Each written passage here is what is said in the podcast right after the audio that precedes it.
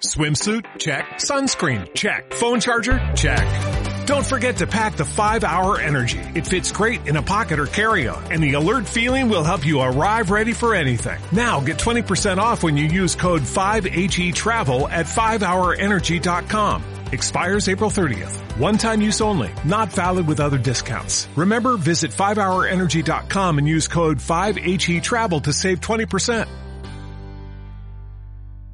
En la noche de Halloween, nuestros queridos anónimos se vuelven a reunir esta vez en el huerto de limones detrás de la casa de Quiniela. El motivo que les mueve es tan secreto y oscuro que ni el mismísimo diablo quiere saberlo. Me cago en la puta compañía eléctrica. Que nos han cortado la luz. Esto en consola no pasa. Bueno, ¿y ahora cómo grabamos el programa? pues haber pagado la factura. ¿Nos ponemos a jugar al parchís? ¡Qué guapo, chaval! PvP para cuatro. Llévalo acá por detrás. Pues no. Lleva la Ouija Gamer. La pillé el otro día del anuncio de teletienda que pusimos. Pero, ¿podemos jugar todos juntos? Eh, claro, me compré la versión premium, pero si vamos a jugar, lo vamos a hacer bien.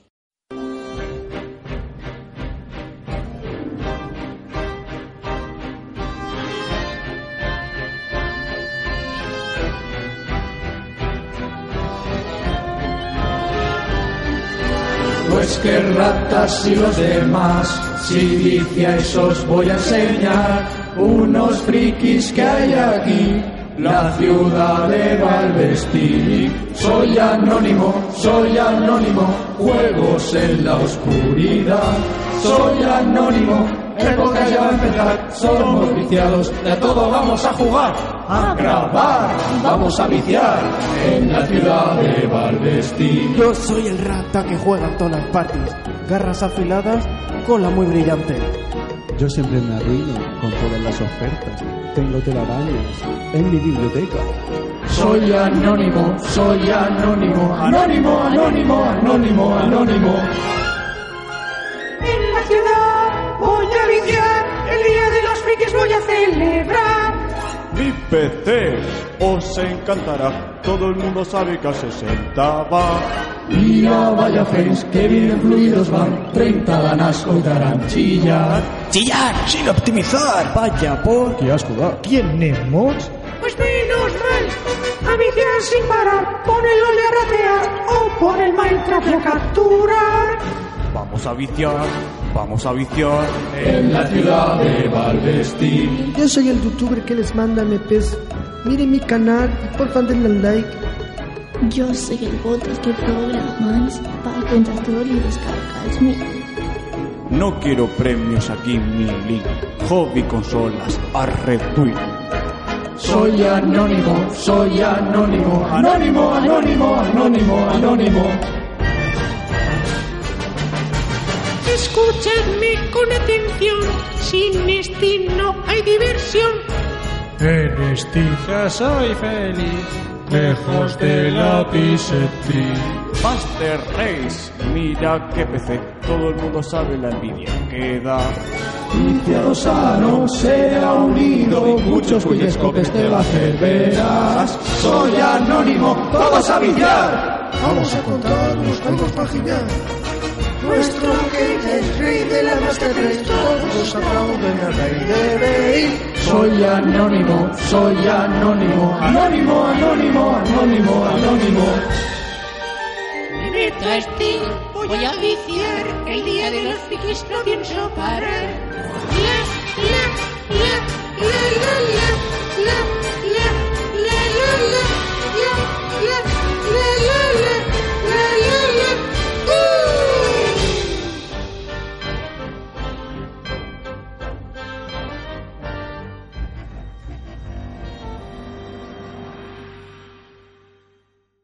Hermanos anónimos, como ya es costumbre en Halloween, nos volvemos a reunir. Hoy descubriremos los misterios de la Ouija Gamer, pero no sin antes hacer unas presentaciones. Antes de nada, me gustaría darle una alabanza a nuestro becario que por fin asciende a un integrante de la hermandad, señor Zack.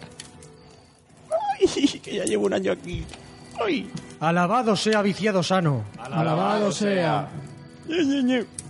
Esta noche de Halloween, donde estamos rodeados de limoneros, nos encontramos en esta gran reunión de la Hermandad de Jugadores Anónimos, donde Tenemos un nuevo integrante, becario, por favor, nuevo becario. Alabado sea el sol. A mi derecha tengo a Mavi, la nueva. A mí no me preguntes, solo soy una chica. Nuestra otra integrante, Irene, está mirando para Cuenca. Y ya vamos a ir presentando a los hermanos más veteranos. Por favor, hermano Alberto. Muy buenas noches, hermanos. Hermano Samumán. Buena. Y hermano Wesker. Alabado sea viciado sano. Por favor, hermana Mavi, saque la ouija. Ahora, hermanos, pongamos todos la mano encima del vaso.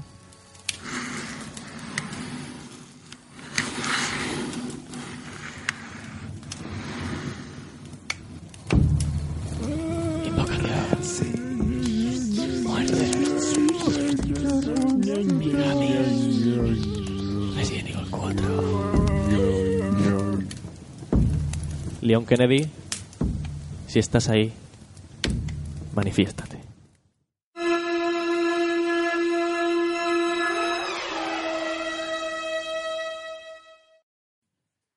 Me llamo Sebastián Castellanos. Soy detective del cuerpo de policía de Crimson. Aquel día, el cuerpo había recibido varios avisos desde el hospital psiquiátrico de Beacon y se enviaron varias patrullas policiales al terreno.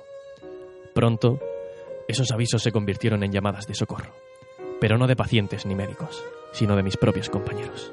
A partir de aquí es donde empezó todo. El cuerpo nos envió a mí y a Joseph junto a la nueva, Julie Kidman, a investigar el caso. El día se presentó lluvioso, y cuando llegamos a la puerta del psiquiátrico, ninguno teníamos ni idea de lo que nos aguardaba ahí dentro. Lo recuerdo perfectamente. Recuerdo perfectamente el momento en el que abrí la puerta y el hedor se apoderó de mis sentidos. Un olor a muerte y putrefacción y un ambiente cargado de dolor y sufrimiento, acompañado de un silencio hipócrita. El color rojo teñía con sutileza todas y cada una de las paredes de la sala. Y el suelo era también bañado con la sangre que brotaba de las decenas de cadáveres que yacían en la sala de espera. Joseph y yo nos adentramos a la sala de vigilancia, mientras Kidman aguardaba en la entrada principal. Allí encontramos moribundo y medio inconsciente a Marcelo Jiménez, médico del hospital, y entre susurros de delirio pude comprender un nombre, Rubik. Dejé a Joseph al cuidado del médico y me apresuré a las cámaras de seguridad. Mis ojos no dieron crédito a lo que vi en el monitor. Un hombre encapuchado acabó con la vida de tres agentes del cuerpo tan solo con la mirada, como si de un dios controlando tiempo y espacio se tratase. Entonces, pasó. El hombre encapuchado miró directamente a la cámara como si supiese que estaba siendo observado, y desapareció en un pestañeo. Entonces pasé a ser yo el que se sentía observado. Me giré sobresaltado y ahí estaba él, y bajo su capucha, un rostro pálido y encarnizado. Acto seguido me desmayé. A partir de aquí todos mis recuerdos pierden el hilo. Me despierto en otra habitación. Sala. ¿Lugar? Sangre. Tan solo veo sangre, muerte y cadáveres. A cada rincón que miro percibo miedo y un ambiente cargado por los gritos ahora mudos de los que pasaron por aquí antes. Todo apuntaba que no era el primero en pasar este pozo de oscuridad y desesperación. ¿Qué está pasando? ¿Dónde estoy? ¿Me estoy volviendo loco? Cada palabra que escribo se asimila a cada momento que pasaba en ese lugar, como una pesadilla. El mundo se desprendía ante mí, haciendo que mis piernas cediesen ante el miedo, la oscuridad, la sangre, la desesperación, la muerte, la locura. ¿Qué está pasando? ¿Dónde estoy? ¿Me estoy volviendo loco? Cada palabra que escribo se asimila a cada paso que daba en ese lugar. A cada paso que daba estaba más cerca de algo. Pero, ¿de qué? Lo único que supe es que a cada paso más iba perdiendo la cabeza, perdiendo la cabeza, perdiendo la cabeza, perdiendo la cabeza.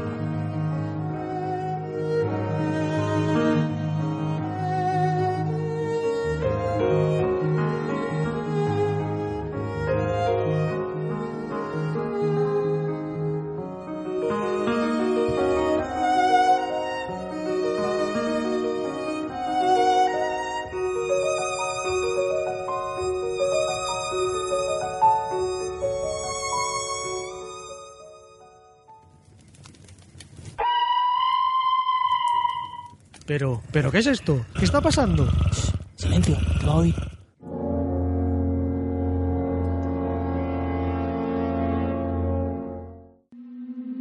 Me levanto de un profundo sueño. He viajado durante mucho tiempo esperando encontrar respuestas sobre mi madre, sobre su paradero, esperando encontrar algo de información. Al poco tiempo de llegar y tras intentar un transbordo a la, espacio- a la estación espacial Sebastopol, algo inesperado sucede, algo que me separa de mi equipo y me deja en la oscuridad. No tardo en notar que algo va mal en la Sebastopol. Todo está muy callado, no hay gente ni movimiento. Al poco tiempo se oyen extraños ruidos en los conductos de ventilación, algo que me hace extrañar, pero que no me detiene. Sigo explorando la estación en busca de respuestas, algo que me diga qué ha pasado, y ese algo no tarda en aparecer. Una monstruosa criatura ha entrado y ha acabado con la mayor parte de la tripulación. Aquí comienza mi pesadilla. La criatura no me dejará escapar con facilidad. Su increíble inteligencia y astucia me lo pone difícil a cada paso que doy. La decisión de entrar o no por una puerta hacia una sala que no conoce es todo un dilema. No tengo nada para defenderme, pero no por ello puedo detenerme. Las horas pasan y mi angustia aumenta. Empiezo a notar la desesperación, la desesperación que siente un ratón al huir del gato. Todo se vuelve confuso. Empiezo a notar una extraña soledad. Extraña porque si bien no tengo a nadie a mi lado que pueda ayudarme, sé que no estoy del todo solo en esto. El alguien siempre está conmigo.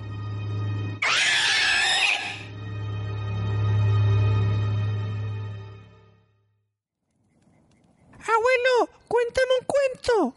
Pero, pero, ¿qué hace un niño aquí en, en el huerto? No lo entiendo. ¡Que me cuentes un cuento!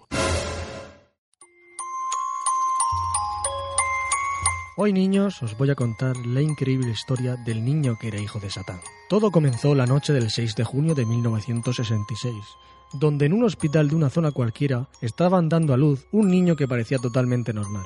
Pero no fue así. De forma similar a la que Dios embarazó a la Virgen María, el demonio embarazó a una mujer por poder divino. Pero no fue hasta su sexto cumpleaños donde todo empezó a cambiar. Lucius vivía en una gran mansión con todas las comodidades que en aquella época uno podría desear, pero había algo que no le dejaba descansar en paz, y eso eran las ganas que tenía de matar. Aquella noche de su cumpleaños, su madre mandó a la niñera hacer dormir a Lucius. Eran cerca de las 10 de la noche. Esa situación era perfecta para mandar a tomar por culo la tiranía de la hora de dormir. Y qué mejor manera de hacerlo que cargarse a la niñera. Lucius no se lo pensó dos veces a la hora de planear algo para acabar con la vida de la niñera. Y qué mejor forma que encerrarla en el congelador que se encuentra limpiando. Sin titubear, cogió un candado y le echó el cerrojo a la cámara frigorífica con una risueña sonrisa y con una cara de fucker mientras alejaba andando de la puerta como si de explosiones a sus espaldas se tratase. Con un gran subidón de adrenalina que no había tenido nunca antes, se fue a su habitación para dormir plácidamente. Entre sueños pudo ver cómo Lucifer le hablaba. La gente no te entenderá, decía. Las muertes no son diversión para los demás. Pero lo que era más importante, le dijo que no dejara pruebas del crimen. Así que esa misma noche se deshizo del candado que cerraba la cámara frigorífica. Y Satán le recompensó con un nuevo poder, la telequinesis. A la mañana siguiente se levantó con los gritos de la gente. Pero Lucius es un niño bueno, y como un buen niño bueno, recogió los juguetes de su habitación, se cepilló los dientes, y pasando por la habitación de sus padres se encontró un tanguita. Mmm, qué bien olía ese tanguita. Pero tenía una textura un poco acartonada, así que lo llevó a la cesta de la ropa sucia. Los padres estaban en la cocina y el inspector andaba investigando la muerte de la niñera. Obviamente no sospechaban de Lucius, un pobre niño de seis años con tono lechoso y cara de haber chupado un limón. Y esto es solo el principio de la historia de lo que Lucius nos tiene preparados. Si bien esta historia no es destacable en su aspecto técnico, pero sí por ser un niño y por ser un hijo de puta.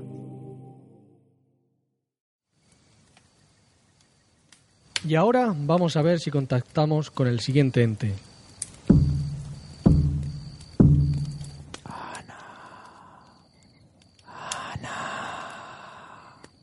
¿Ana? No, no, no. Anónimo. Ah, no. Ha entrado en bucle. ¿Qué es Ana? Ente, explícate. Es la protagonista de mi historia.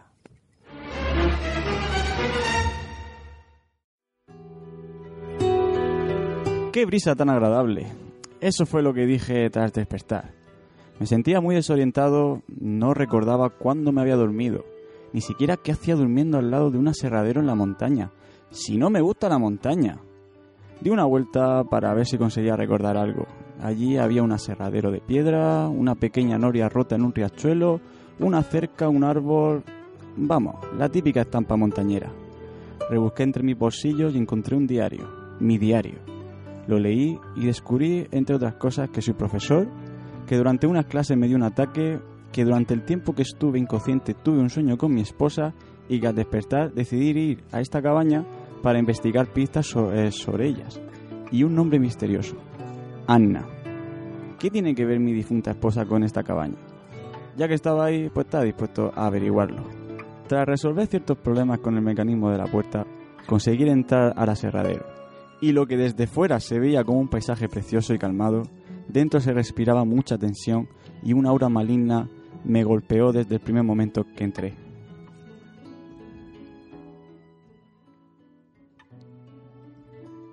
El interior del aserradero era oscuro, húmedo y muy desordenado. Tan solo la luz de un fuego en una estufa iluminada iluminaba la habitación. Nada más dar un paseo, un tornado de polvo vino hacia mí. Ahí me di cuenta que el aserradero era algo más, algo misterioso, que no estaba seguro si quería averiguarlo. La puerta para irme estaba ahí, claro, pero saqué valor. Si mi difunta esposa estaba ahí dentro, tenía que encontrarla. Di una vuelta por la habitación. Ahí, además de varias plantas extrañamente sanas, había una mesa con un sierras rotas de las de cortar tablones de madera. Mientras seguía observando por la habitación, una voz me decía cosas como ¿Qué esperas encontrar ahí? y cosas por el estilo. Cuando cesaron las voces, empecé a escuchar otra cosa que viene del otro lado de una de las puertas cerradas. Presté atención y parecían llantos. Alguien estaba llorando al otro lado de, la puerta. Tras leer varios libros que me encontré, veo que tenía que hacer algún tipo de ritual. Un momento. Qué curioso, no me había dado cuenta que en esa habitación habían dos maniquís. Están rezando. Bueno, supongo que no les presté mu- eh, mucha atención. Mejor salgo de aquí... ¿Qué ha sido ese golpe? Joder, uno de los maniquíes está en el suelo. Pero no habían dos. ¿Dónde está el otro? Tengo que salir de aquí. ¡Ah, qué es esa mano! ¡Ah! Todo se volvió oscuro. Cuando vuelvo en mí, ya no estaban los maniquís. Este lugar es muy siniestro. Tengo que mantener la cordura o nunca saldré de aquí. Me dirigí a la sala de al lado, donde un gran charco de agua se encontraba en medio.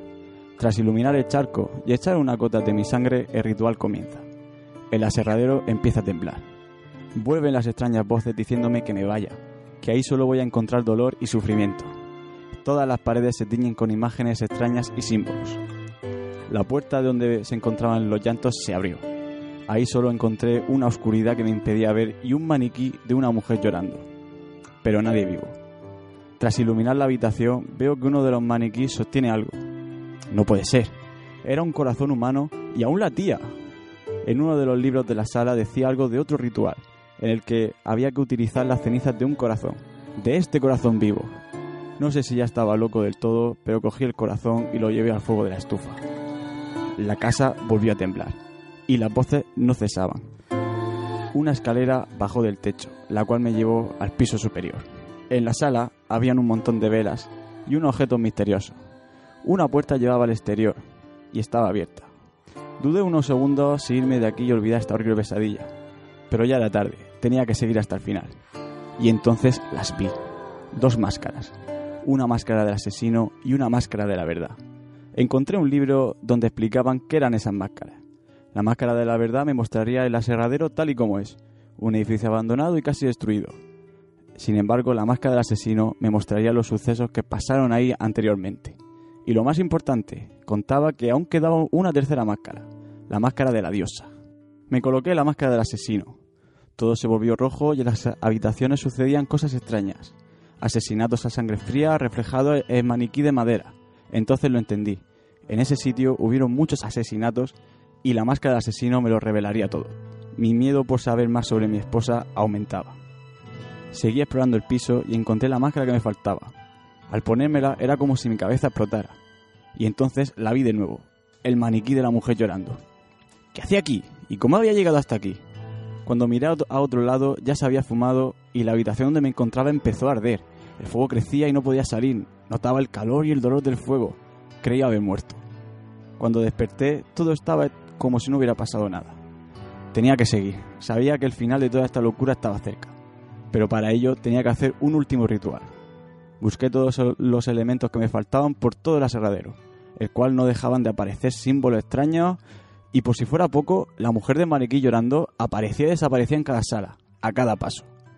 Tras hacer el último ritual, una cerradura se abrió, una trampilla por la que bajé. Allí se encontraba el final y la respuesta a todas las preguntas. Llegué a una cueva donde varios maniquíes se encontraban rezando arrodillados y uno de pie como si fuera el líder. Uno de estos maniquíes llevaba la máscara asesino, el otro la de la verdad. Tras colocar en la máscara de la diosa, un puente se abrió. Caminé por un túnel subterráneo. Mi corazón se aceleraba. El final del túnel, al final del túnel la encontré. No podía ser. Imágenes en forma de flash aparecían en mi cabeza revelándome toda la verdad. No puede ser. Mi difunta esposa. Yo, Ana, pero ¿cómo pude, cómo pudo, todos mis más profundos miedos eran verdad? ¿Estáis preparados para saber la verdad? En realidad, Ana es...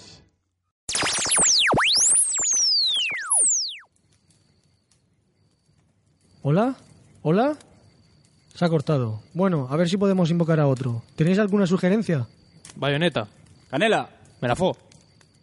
El tío de Serena, no homo. Venga, el tío de Serena, que ese por lo menos es de miedo y no de pajilleros, como el bayoneta.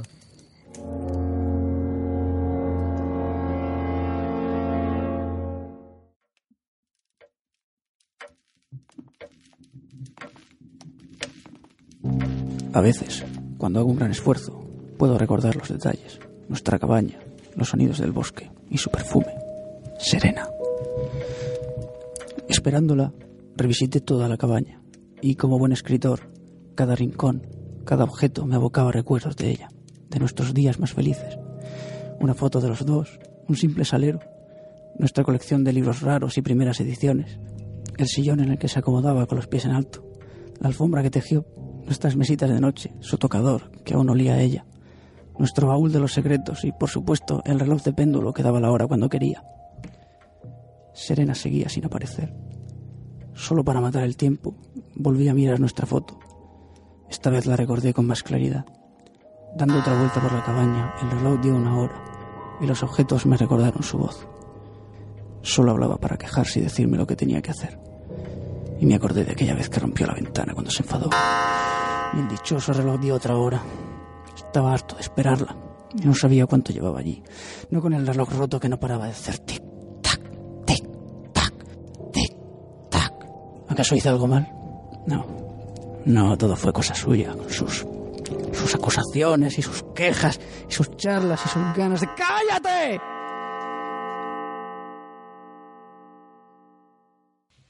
Ah, Serena. Loca. Estaba loca. Y me iba a volver loco a mí.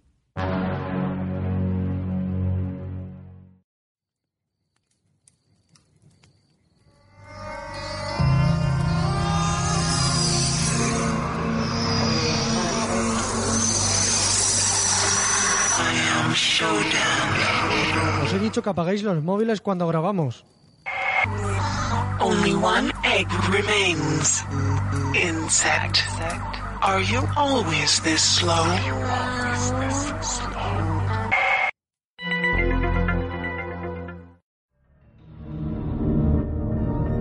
Tras mi duro año de entrenamiento, conseguí entrar al ejército.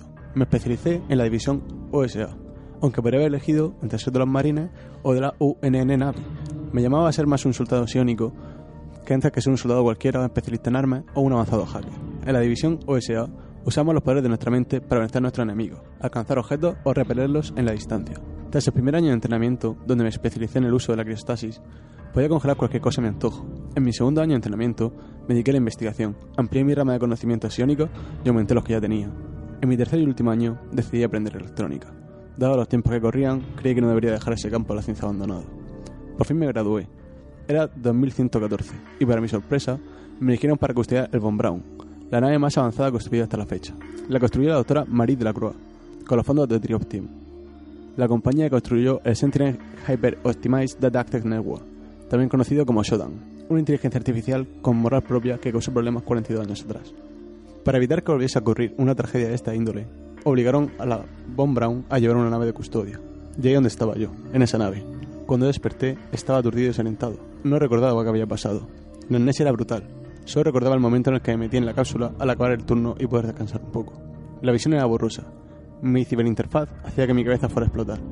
Cuando reco- recobré la visión, no podía creer lo que veía. La nave estaba destrozada.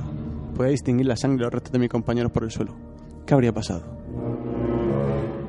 Cuando pude recuperarme de la conmoción, la doctora Janice Polito efectuó una transmisión conmigo. Me explicó que no sabía qué había pasado, pero que fuera cauteloso y consiguiera subir al ascensor y reunirme con ella en, el- en la cubierta 4.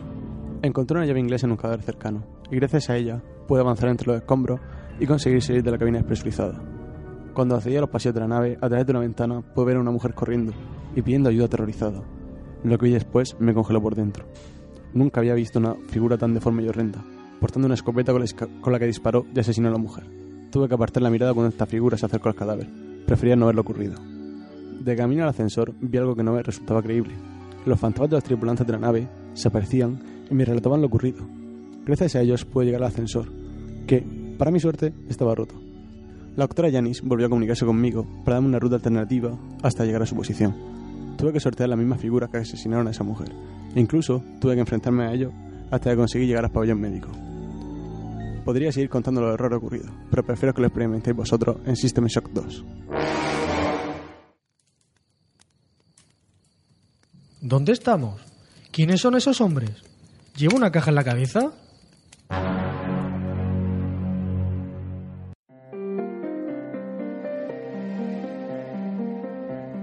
De repente me despierto. He tenido un sueño extraño. Estaba el hombre con la caja en la cabeza y había unas cuantas personas más que no había visto nunca. Me bebo el café que tenía encima de la mesa. Oh, bendito café, cómo lo echo de menos. Estoy en mi apartamento. El mundo ha sido asolado por una misteriosa enfermedad que ha convertido a la gente en, seres extraños y agresivos. La perspectiva no me gusta, pero tengo que salir. Tengo que comer, no puedo volverme loco. Al salir de mi apartamento, me encuentro a uno de ellos. Está en medio, no puedo esquivarlo, no tengo armas, ni sitio donde esconderme. Para que no me vaya a pasar. Y la verdad, no me apetece morir. Mejor vuelvo dentro. Al pasar delante del espejo, algo me llama la atención. Lo miro con más curiosidad y de repente me siento como teletransportado. Creo que mi, salud mental se está viendo perjudicada por todo este aislamiento. Estoy como en una gruta. Voy a ver hacia dónde me lleva. Aparezco en otra habitación. ¿Y qué es ese ruido de fondo? Suenan como personas. Voy a acercarme a ver si no es un producto de imaginación. Efectivamente, hay más personas sin contagiar. Pero, pero, ¿qué hacen? ¿Están de fiesta? Voy a acercarme a hablar con ellos. ¿Sabéis que hay un apocalipsis zombie y que tendríais que estar buscando cómo sobrevivir? Sí, claro. ¿Nos traes algo de hielo? Paso. Me voy a otra habitación. La gente es muy irresponsable. Oh, ¿qué es eso de ahí al fondo? ¿Es otra persona? ¿Más supervivientes? Parece que hoy es mi día de suerte. Hola, ¿cómo lleva lo del apocalipsis? Pues con armas bastante bien, hijico. Eh, ¿Podría darme una? Sí, a cambio de un conejo rosa. Mm, me parece que en la habitación de la fiesta había uno. Voy a ver si puedo llevármelo. Efectivamente, ni se han enterado. Vuelvo. Se lo entrego a la anciana y ya tengo mi arma. Puedo ir más tranquilo por el bloque. Salgo al pasillo principal. Voy a seguir explorando. Necesito comida, necesito volver pronto a mi apartamento y dormir, o volverán las alucinaciones. De repente veo un engendro acercarse a mí. Voy a decidirme a probar el arma. ¿Por qué no muere? Puf, por los pelos. Vuelvo a mi apartamento. No he comido, pero necesito dormir. Mañana será otro día. Cuidado con los engendros.